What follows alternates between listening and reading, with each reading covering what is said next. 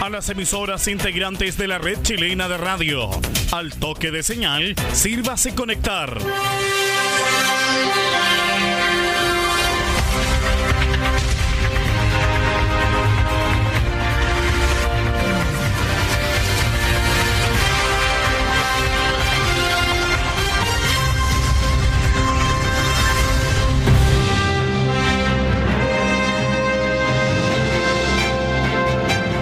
De noticias desde el centro informativo de la red chilena de radio.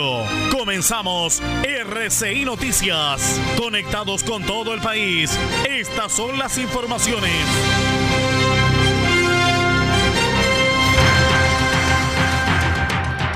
Revisamos los titulares para la presente edición informativa. Tres nuevos fallecidos por COVID-19 en la región de Atacama. Al respecto, caso positivo de coronavirus confirmó Cobresal. Fiscalía obtuvo prisión preventiva contra imputado de microtráfico y tenencia de explosivos en Copiapó. Policía de Investigaciones detuvo a dos personas por desacato y sustracción de menor.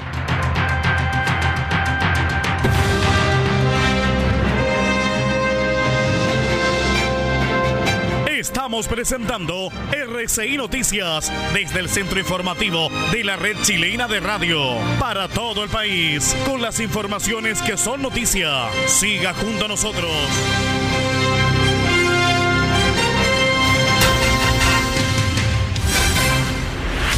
¿Cómo están estimados amigos? Bienvenidos a esta edición central de R6 Noticias, el noticiero de todos a través de la onda corta, la FM y la Internet para esta jornada ya de día martes 25 de agosto del año 2020. Los saludo como siempre Aldo Ortiz Pardo, la lectura de textos.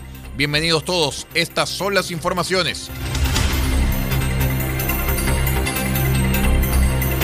Les contamos que durante la jornada de ayer el Servicio de Salud de Atacama informó tres decesos por COVID-19 en la región, con los cuales ya la zona acumula 50 fallecidos producto de la pandemia, dos de los cuales tenían residencia en Copiapó y el otro en Freirina.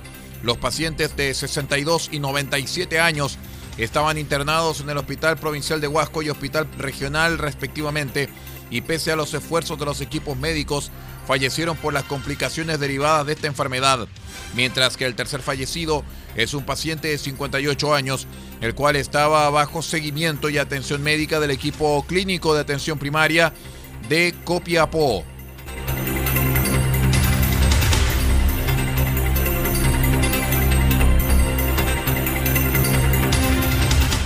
Les contamos también que el equipo de Cobresal informó que hay un caso positivo de coronavirus en el plantel profesional y que fue enviado a cuarentena.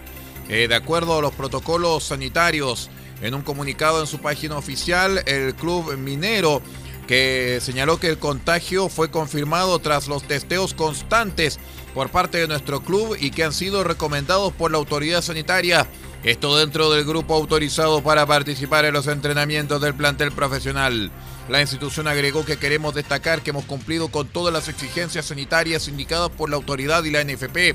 Esto para el retorno del fútbol, por lo que estamos a la espera de los resultados de los demás integrantes del plantel, los cuales serán informados cuando se tenga confirmación de la propia autoridad sanitaria. También se ha tomado en cuenta el criterio de los contactos estrechos, quienes han sido aislados según la normativa ministerial.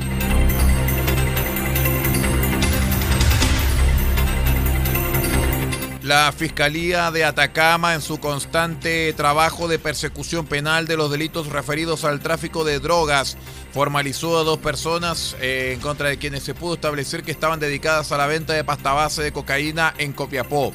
De acuerdo con los antecedentes conocidos en la audiencia de formalización de este caso, el fiscal Leonel Ibacache argumentó que a partir de antecedentes que se manejan relacionados con un domicilio en el que se vendía drogas, se dieron las instrucciones pertinentes y se coordinó la investigación con personal especializado del OS7 de Carabineros.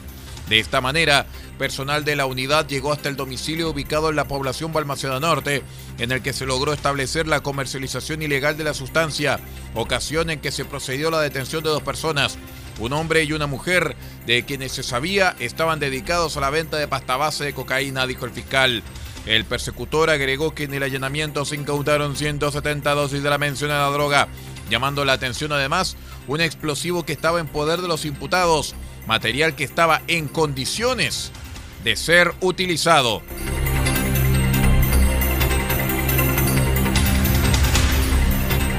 Detectives de la Brigada Investigadora de Delitos Sexuales Brisex de la PDI de Atacama lograron la detención de un hombre y una mujer por los delitos de desacato y sustracción de menor, luego que se negaran a entregar a las autoridades a su nieta de dos meses, quien mantiene una medida de protección vigente.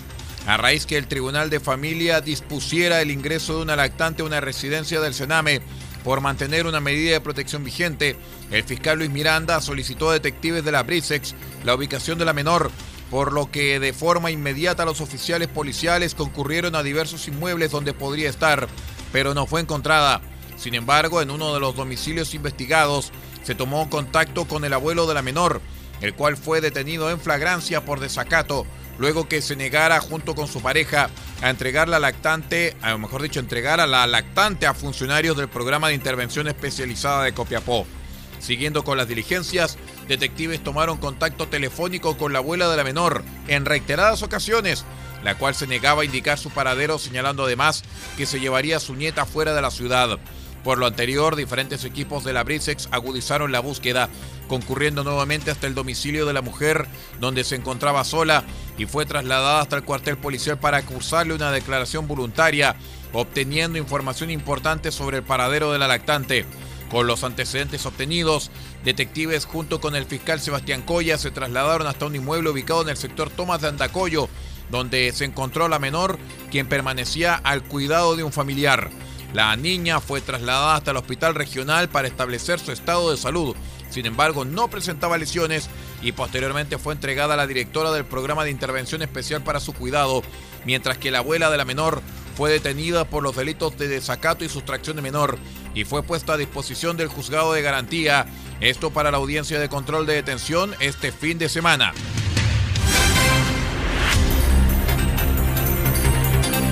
Vamos a una breve pausa y ya regresamos con más noticias. Somos R6 Noticias, el noticiero de todos. Espérenos.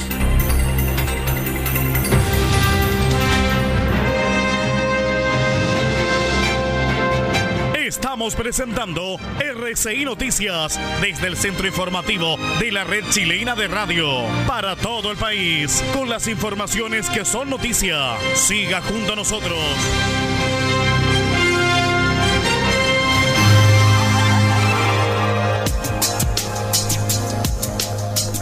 Evita el coronavirus consumiendo los siguientes alimentos. Pescado, carne, huevo, pollo. Son proteínas que aumentan la producción de defensas al cuerpo. Además, consume frutas y verduras, naranja, limón, ajo, que contienen vitamina C para prevenir gripe y resfrío. Y también consume almendras, nuez, maní, estos aportan vitamina E y ácido graso que fortalecen las defensas. Este es un aporte de R6 Medios a la prevención del coronavirus.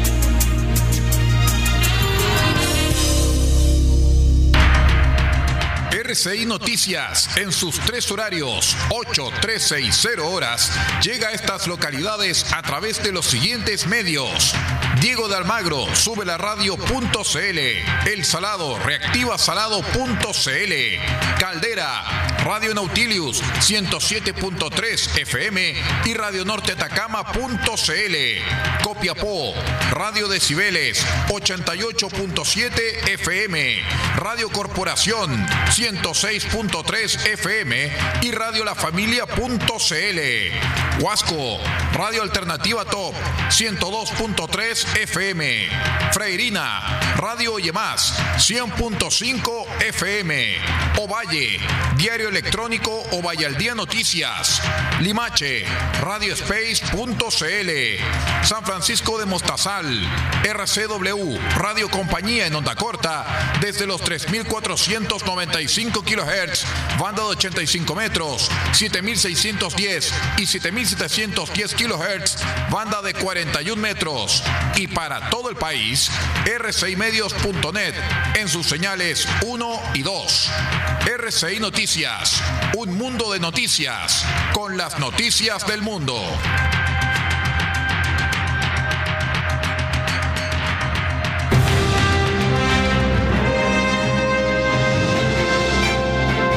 Estamos presentando RCI Noticias desde el centro informativo de la red chilena de radio para todo el país con las informaciones que son noticia. Siga junto a nosotros.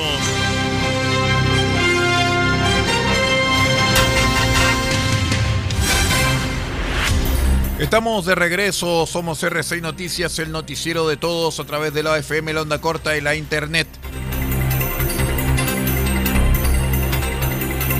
Nos vamos al acontecer de la zona norte del país porque la Fiscalía de Arica solicitó una pena de presidio perpetuo calificado contra un sujeto llamado Marcos Alvarado Ortega, imputado como autor del delito de femicidio de su expareja de 49 años e identificada como FDD.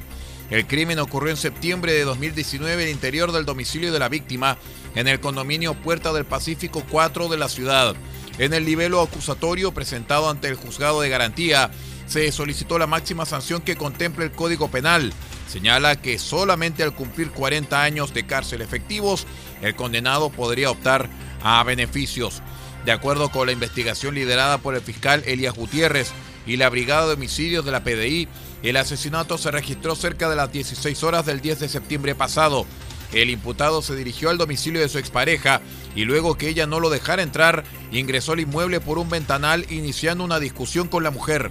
Alvarado le propinó a la víctima siete heridas con un arma blanca en distintas partes de su cuerpo, provocando su muerte en el lugar.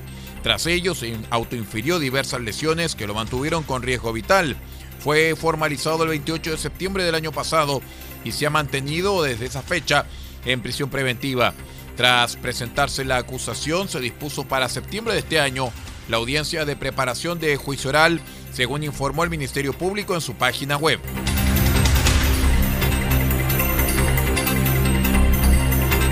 La Corte de Apelaciones de Iquique confirmó el inicio de una investigación tras la denuncia de violencia intrafamiliar en contra del juez de garantía de la comuna, Ricardo Leighton. Lo anterior, luego que se revelaran vídeos donde presuntamente aparece el denunciado ejerciendo malos tratos en contra de su madre adulta mayor, quien se encuentra postrada.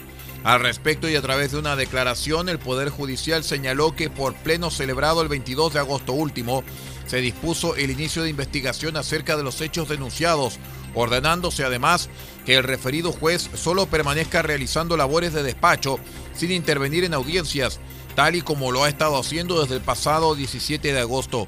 El documento además indica que tal y como lo establece el acta número 15 de 2018 sobre procedimiento para investigar responsabilidades disciplinarias de los integrantes del Poder Judicial y en resguardo y protección del debido proceso, no resulta posible imponer sanción sin una investigación previa, destacando asimismo que la responsabilidad disciplinaria que pudiera afectar a un funcionario del Poder Judicial es independiente de las responsabilidades penales o civiles que pudieran emanar de sus acciones.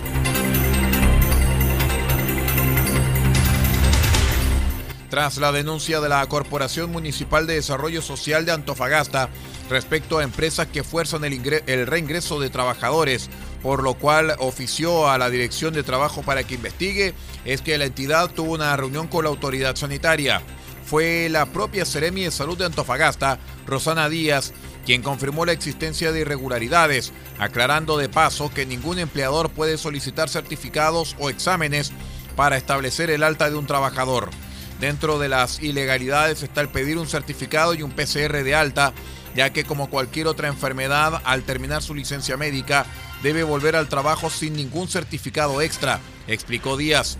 La Seremi de Salud agregó que la reunión sostenida con la Comdes pidió denuncias con nombres para verificar cuáles son las empresas que están solicitando estos antecedentes.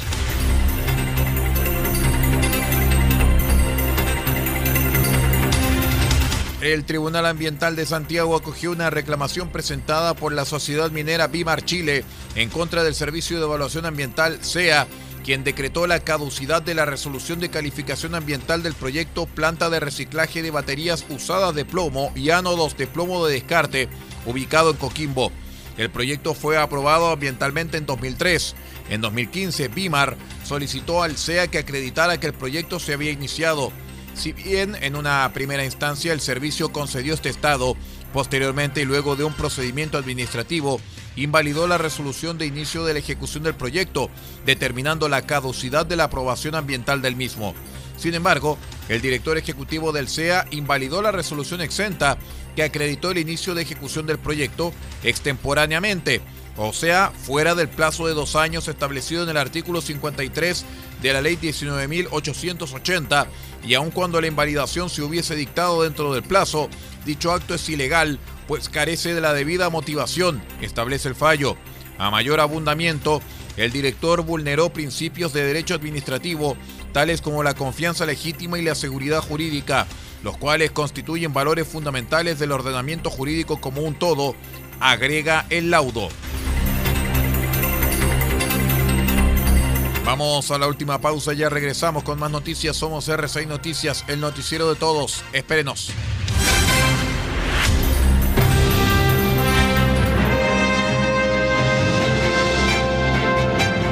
Estamos presentando RCI Noticias desde el centro informativo de la red chilena de radio para todo el país con las informaciones que son noticia. Siga junto a nosotros.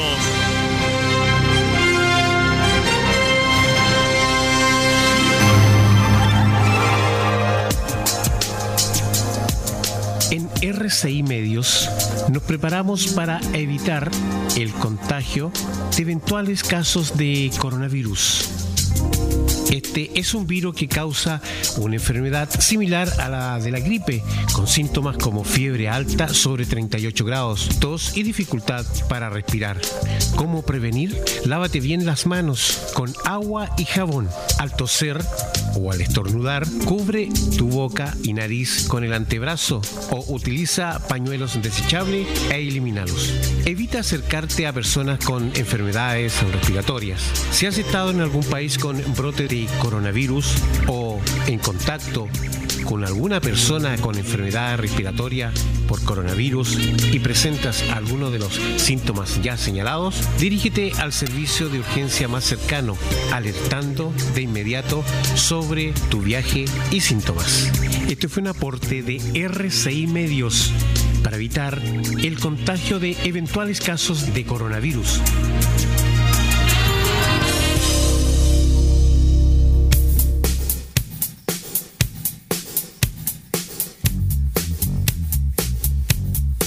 Este 29 de agosto, todo el pop llega a RCI Medios.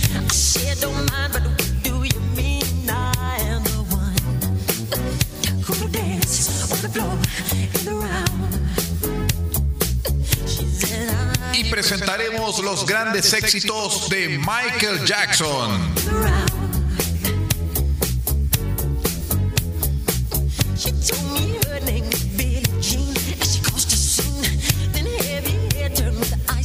Jackson, el rey del pop, eternamente, este 29 de agosto desde las 20 horas, en una nueva edición de su programa Cassette RCI, solamente en RCI Medios.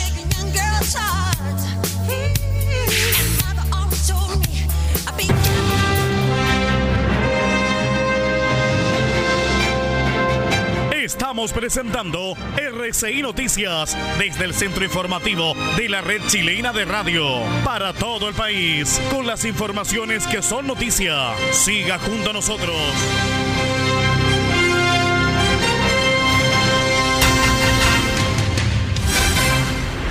Revisamos el acontecer nacional. El presidente de la democracia cristiana, Fuad Chaín, criticó durante la jornada del lunes al alcalde de Las Condes, Joaquín Lavín, luego que en una entrevista con CNN Chile asegurara ser socialdemócrata, lo que hizo que el timonel de la Falange lo calificara como oportunista. Él es muy oportunista. sabe que mientras nosotros no definamos una candidatura presidencial que represente un centro progresista y que plantee un cambio tranquilo, él busca ocupar ese espacio, puntualizó el parlamentario. El jefe de la DC afirmó que un UDI, aunque se vista de socialdemócrata, UDI se queda. Joaquín Lavín es de la UDI, representa una derecha conservadora en lo político, neoliberal en lo económico, que es justamente lo que los chilenos no quieren. Además detalló que la democracia cristiana va a tener una candidatura presidencial.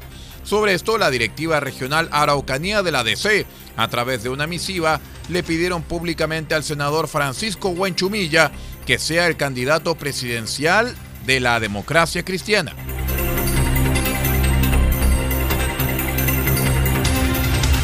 Durante la jornada se realizó la audiencia de formalización que agrupará las cuatro causas que rodean el crimen del empresario Alejandro Correa, el cual fue asesinado a balazos el pasado 18 de mayo en el sector Bosques de Montemar en Concón.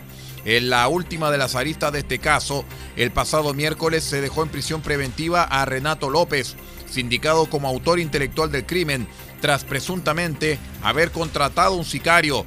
El presunto sicario fue Víctor Gutiérrez, también en prisión preventiva tras ser formalizado por homicidio simple y calificado y receptación y porte de arma de fuego. Además se imputó a su pareja Melissa Palma como cómplice y al conductor que conducía el vehículo que trasladaba a Gutiérrez el día del crimen. Nos referimos a Claudio Riveros. Riveros fue formalizado como cómplice de homicidio simple, receptación y porte ilegal de arma de fuego, mientras que Palma como cómplice de homicidio calificado.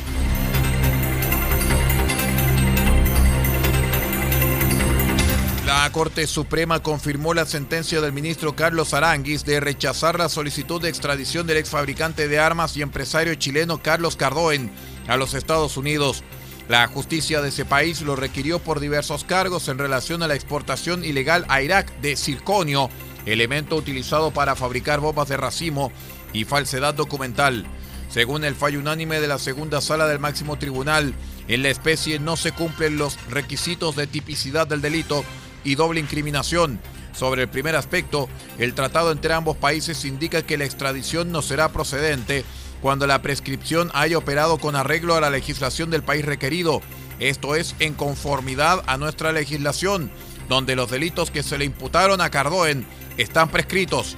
Los ministros también tomaron en cuenta que la justicia chilena adoptó la Convención de Viena sobre el derecho de los tratados, que establece que las disposiciones de un tratado no obligarán a una parte respecto de ningún acto o hecho que haya tenido lugar con anterioridad a la fecha de entrada en vigor del tratado. Para esa parte, ni de ninguna situación en que esa fecha haya dejado de existir, salvo una intención diferente que se desprenda del tratado o conste de otro modo. La resolución agrega que la Convención de las Naciones Unidas contra la Delincuencia Organizada Transnacional, que entró en vigencia en 2005, tampoco emplaza que se haga extensiva a situaciones acaecidas con anterioridad a la vigencia de dicho instrumento internacional.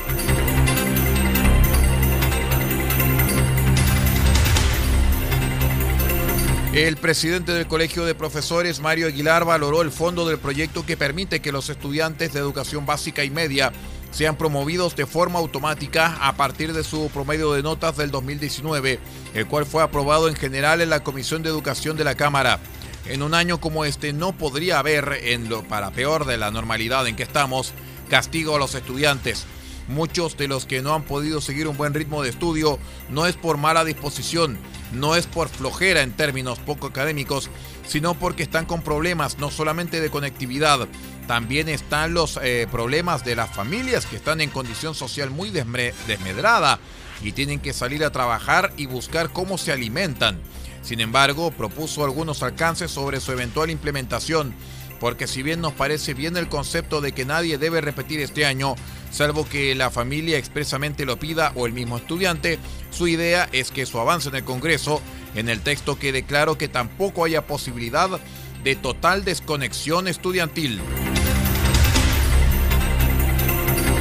Con esta información de carácter nacional vamos poniendo punto final a esta edición de R6 Noticias, el noticiero de todos para esta jornada de día martes 25 de agosto del año 2020. Quiero agradecer a todos nuestros queridos amigos que nos han estado acompañando en la revisión informativa y los invitamos para que siga en R6 Medios porque ya viene Yasmín López con su programa El Mundo al Día a través de la Voz de América y el sistema VOASAT.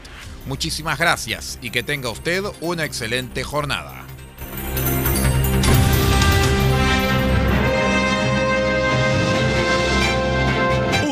Ha quedado completamente informado, pero sigamos generando noticias. La red chilena de radio ha presentado RCI Noticias. Muchas gracias por acompañarnos y continúe en nuestra sintonía.